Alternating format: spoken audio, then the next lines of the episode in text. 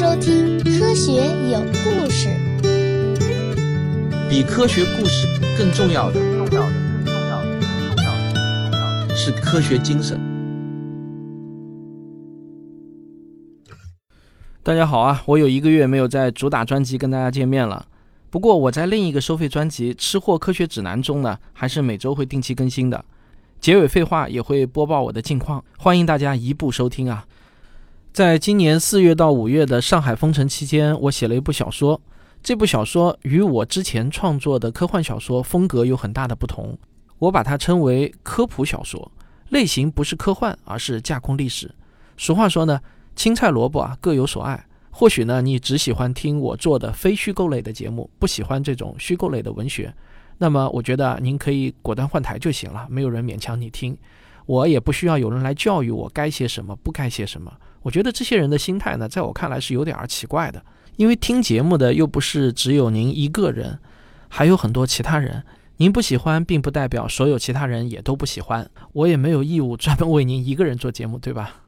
但如果你喜欢我之前的科幻小说，那也不妨换个口味，听听这本架空历史的科普小说。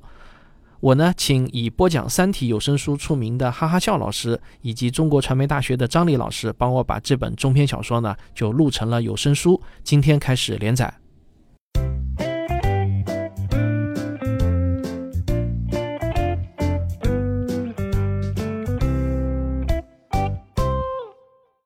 有声小说《光之使徒》，作者汪杰，演播。哈哈笑，张黎。蝎子。一。莫国历光绪五年七月初五，无风，烈日当空。沿着莫国边境小石城的低矮城墙，道旗以精确的间距整齐排列，旗杆笔直。旗面低垂，静静的，无一丝颤抖。这是莫国的防御工事。城墙五里之外，和睦联盟军的营帐连成一片，望不到尽头。两军在此对垒已逾五月，互有攻守，难分胜负。除了知了的鸣叫声和偶尔传出的几声马鸣，整片平原静寂无声。这是大决战前的肃杀。在小石城的莫国指挥所，主帅姬良正在召集会议，部署奇袭作战。姬良语速不快，沉稳有力。他缓缓说道。据都城来报，莫王在祭拜亡灵时，遭敌国刺客暗算，伤重不治，驾鹤西去。诸位不必惊惧，新王已继位，朝中稳定，运转如常。不过敌军得此消息，必定士气大振，蠢蠢欲动。此一战事关国运，只能胜，不能败。军师已制定毕其功于一役的奇袭方案，我们先下手为强。姬良说到此，转头望向军师莫元，众将亦顺着主帅目光望向莫元。莫元。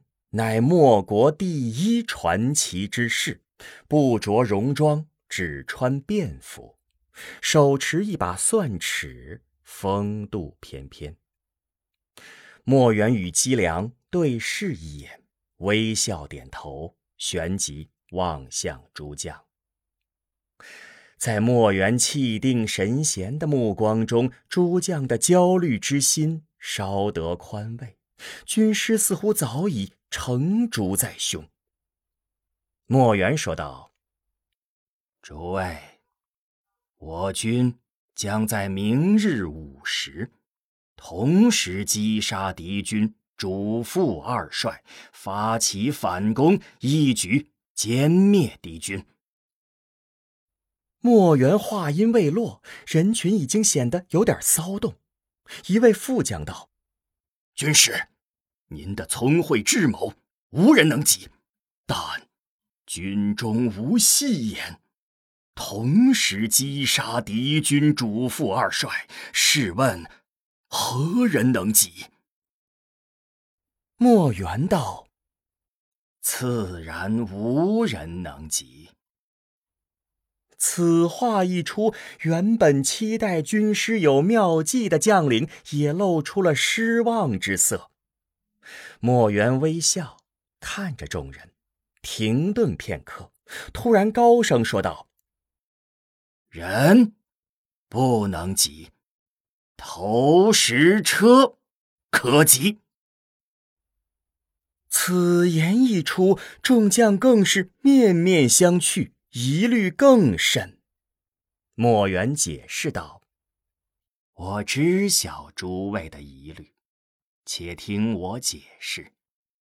昨日探子来报，敌军为鼓舞士气，主帅身先士卒，率营移至阵前，此乃天赐良机。”副将忍不住问道：“军师。”投石车的射程不及呀，且敌主副二帅的帅营相距一里，南北相望，又如何同时击杀？且敌军日夜均有哨兵瞭望，实弹落地早已闪避。莫元答道：“我料到诸位有此疑问，只需减轻实弹重量，即可增加射程。”如此，这般，诸位依计行事，必能成功。姬良朗声道：“诸将速回，星夜备战。明日此时，我军大捷。”众将齐声喊道：“得令！我军大捷！”二七月初六，在距离和睦联盟军主帅营帐两里多外的灌木中，一名莫国军士匍匐于地面，手持一根长约三尺的圆筒，一头粗，一头细，细的一端扣于眼睛处。此圆筒乃昨夜军师亲授，名曰。千里镜，透过千里镜的目镜，军士果真看清两里多外敌营哨兵的脸。军士震惊之余，对军师更是佩服的五体投地。和睦联盟主帅大营中，高级将领会议刚毕，将领们鱼贯而出，各自回营。主帅苗毅。宋诸将走出营帐，对两旁的哨兵微微点头。他朝远处的小石城张望了一眼，脸上透出自信的神色，转身进营。等待良久，敌军主帅的脸终于出现在目镜中。军士一阵狂喜，从怀里掏出一面蓝色小旗，向身后的小石城方向略微一招。蓝色小旗出现在另外一只千里镜的目镜中。此时的姬良和莫元正站于城头，等待着各方面的消息。一会儿，军士来报。敌军主帅已确认进帐。又一会儿，军士来报，敌军副帅亦进帐。姬良向莫元道：“军师，时机已成熟。”莫元抬头望向天空，烈日当空，万里无云。远处的炊烟笔直升起，无一丝风。莫元向姬良点了点头。姬良向身边的军士果断下令：“起！”四位执旗军士转身，同时朝四个方向打出旗语。在小石城南面的投石机阵中，巨大的投石机排成四排，每排五台。瞭望兵看到旗语，立即向姬队长报告。姬队长举起一块方形玻璃，紧盯着玻璃表面几根不断变化的彩色细线。突然，他大声喊道：“吁！”与此同时，小石城北面的机队长也喊道。一，第一排投石机前的军士们用锐利的军刀砍断紧绷的机绳，动作整齐划一。二，随着机队长的第二声指令，第二排投石机前的军士们砍断机绳。三四，小石城南北两处投石机阵各二十颗石弹。距敌阵远的先发，近的后发，在短短几秒之内全部激发出去。投石机发射后，机队长的双眼依旧死死盯着绿色方形玻璃，上面的彩色细线正在此消彼长。突然，机队长大喊一声：“拉镜！”与此同时，北面的机队长也大喊：“拉镜！”几位军士迅速拉起绳子，高台上有好多面巨大的玻璃反射镜升起，将阳光朝敌营方向反射。和睦联盟军主帅帐外，哨兵严阵以待，警惕地望向小石城的方向。大战在即，无人敢有丝毫懈怠。不停歇的知了声和偶尔的战马嘶鸣，反而显得四下里格外寂静。主帅帐前的哨兵视力自是万里挑一，此时哨兵似乎隐约看到远处的小石城有一些黑点儿升起。但离得实在太远，看不真切。正当哨兵努力张望之时，突然一道强烈刺目的炫光射入眼中，哨兵禁不住抬手遮挡，但强烈的炫光始终没有消失。哨兵有些不祥的预感。与此同时，哨兵耳中渐渐响起微微的破空啸叫声，声音竟越来越大。终于，哨兵意识到发生了什么，他一边大喊“时机”，一边向主帅营帐冲去。但为时已晚。二十颗巨大的石弹从天而降，同时砸入主帅营帐。另一个方向，同样的景象也在副帅营帐上演。随着巨大的轰鸣声，营帐腾起烈火和浓烟。姬良大手一挥，凄厉的号角声在小石城的上空回荡。千军万马从小石城中杀出，冲向敌营。三七月初八，莫国都城大明城。新登基的女王端坐在朝堂上，文武群臣有序列成两排。一位白发老臣手持牙牌，眼中带着些许轻蔑，说道：“臣主张，应与和睦联盟议和。”女王道：“如何议和？”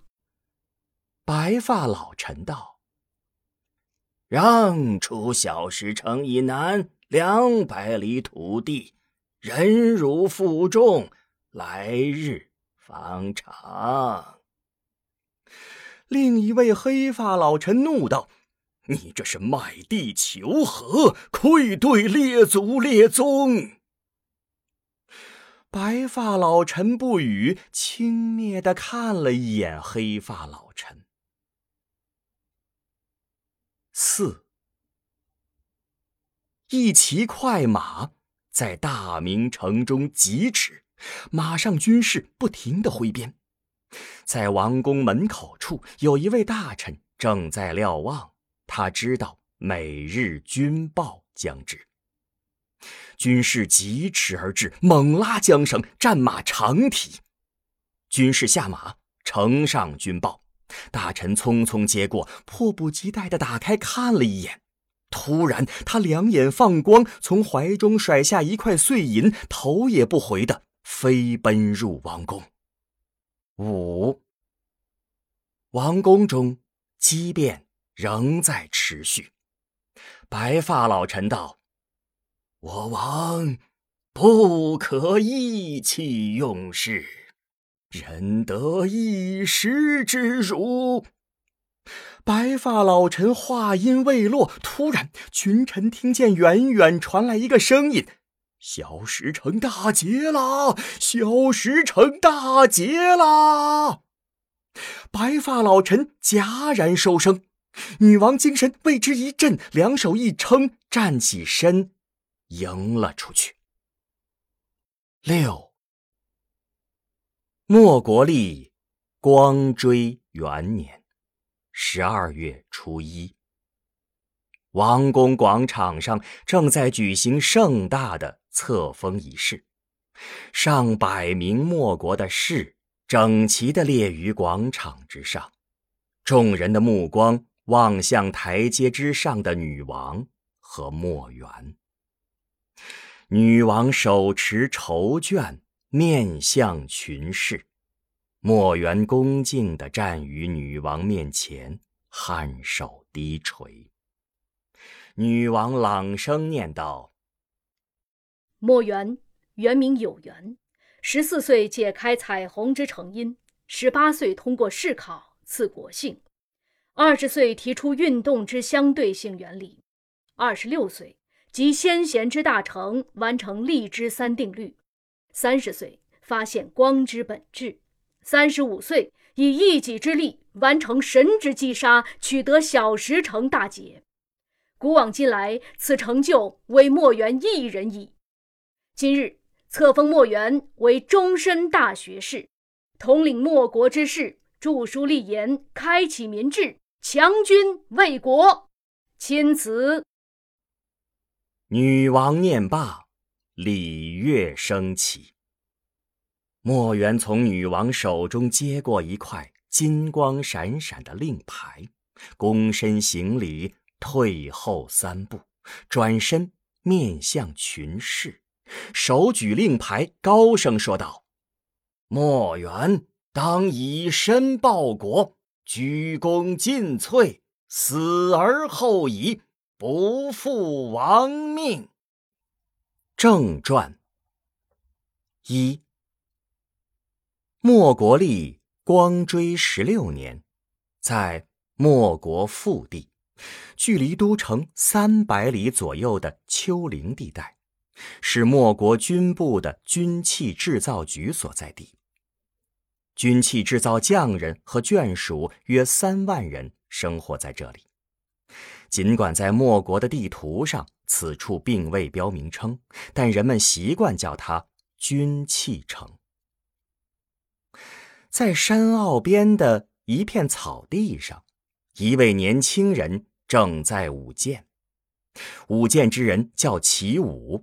浓眉大眼，身材高大，气宇轩昂，长手长脚，一身腱子肉透过薄薄的外衣，显得轮廓分明。旁边站着一位四肢粗短的年轻人，虽身形瘦小，但双眼炯炯有神，透着自信。此人叫荀音，是齐武的发小。突然，荀音将手中咬了一口的果子扔向齐武，果子飞至齐武面前，已被剑花笼罩。